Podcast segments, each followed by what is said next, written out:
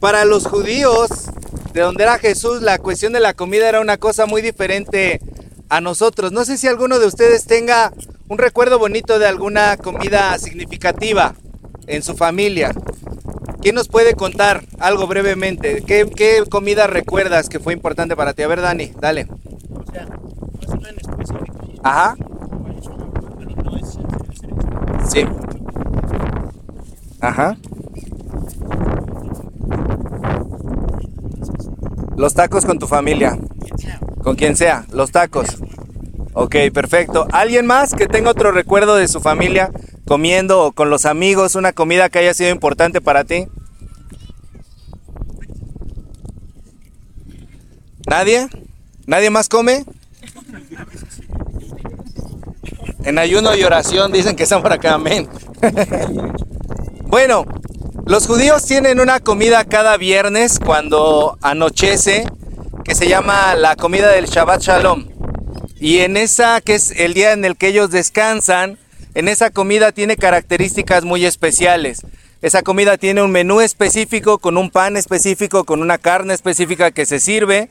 Y además los invitados, de acuerdo a las leyes de los judíos, deben de ser no solamente la familia, sino que es un momento en el que puedes invitar a desconocidos, extranjeros, personas necesitadas, personas enfermas, personas pobres y que incluso le puedes llevar la comida a alguien que esté preso.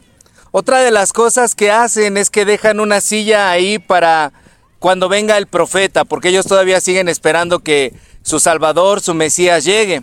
Ellos no creen en Jesús y dicen, bueno, vamos a dejar la silla preparada para Él. Y esta comida tiene un significado muy especial, es una comida que significa el descanso de parte de Dios, que Dios va a traer un día justicia para todos, es el, regreso del cumplimiento de las profecías.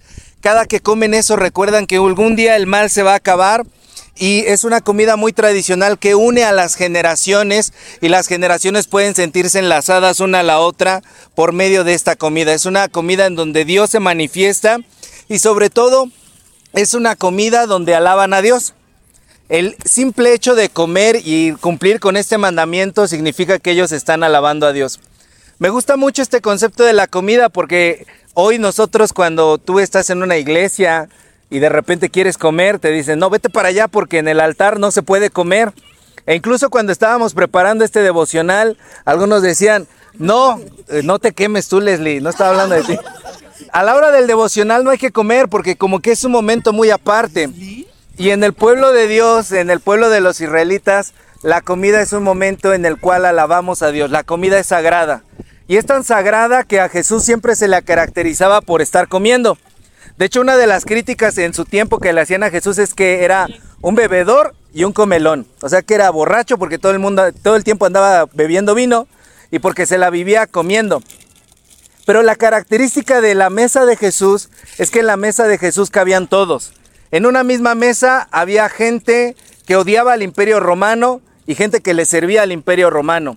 En una misma mesa había gente que era repudiada por la ley judía y gente que defendía la ley judía. A Jesús no le, no le importaba esta situación y no hacía diferencia para comer los unos con los otros. Había gente enferma, había gente desvalida, había gente necesitada. Y lo que nos recuerda esto es que en la mesa de Jesús cabemos todos. Y cuando Él se despidió de sus discípulos, Él quiso hacerlo de una manera muy especial. Él no hizo una ceremonia religiosa, no dijo vamos a la sinagoga, vamos al templo. Simple y sencillamente dijo, vamos a comer. Y quiero que cada vez que ustedes se sienten a la mesa, me recuerden y háganlo todas las veces que puedan en memoria de mí. Y en el pasaje que leímos al principio, vemos esas ganas de Jesús de comer con los suyos. Dice, ¿cuánto he deseado comer con ustedes este día? Porque les digo que no voy a volver a comer con ustedes hasta el día en el que yo regrese.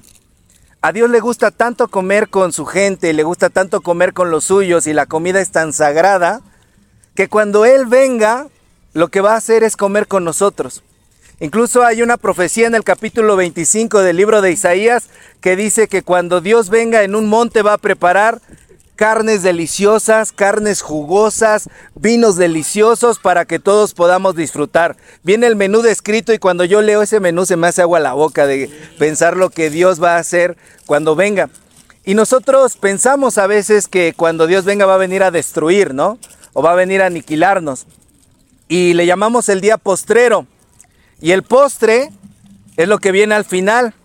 Y una vez alguien en el seminario me enseñó que se llamaba día postrero, no, no porque es el último día, el día del juicio, sino es el día en el que Dios va a servir el postre, en el que va a servir la comida más deliciosa y después de eso va a haber el postre más increíble. Y hoy hemos querido llamar a este picnic y a este inicio de ese estudio que vamos a hacer todos a la mesa, porque nos recuerda que sin importar de dónde vengamos, quiénes seamos, qué es lo que hayamos hecho, Dios nos invita a su mesa a comer. Y para eso era importante que en este momento comenzáramos a comer para recordar que este no es un acto fuera de nuestra adoración a Dios. Y que cuando tú tengas la oportunidad de comer en tu mesa con los tuyos, con los que amas, con los que te caen bien, recuerdes que es un momento sagrado que Dios te está recordando, te está regalando para que puedas disfrutar. Así que la próxima vez que sea la hora de comida y tú estés estudiando, o estés trabajando, para los que ya trabajan, procura hacerlo bien. Procura hacerlo de tal manera en que le des el tiempo exacto para comer. No comas a prisa, no comas a las carreras, no comas de manera que no disfrutes ese tiempo, porque esta es una forma también en la que tú puedes alabar a Dios. Y hoy simple y sencillamente queremos sentarnos todos a la mesa como amigos para conmemorar lo que Jesús dijo.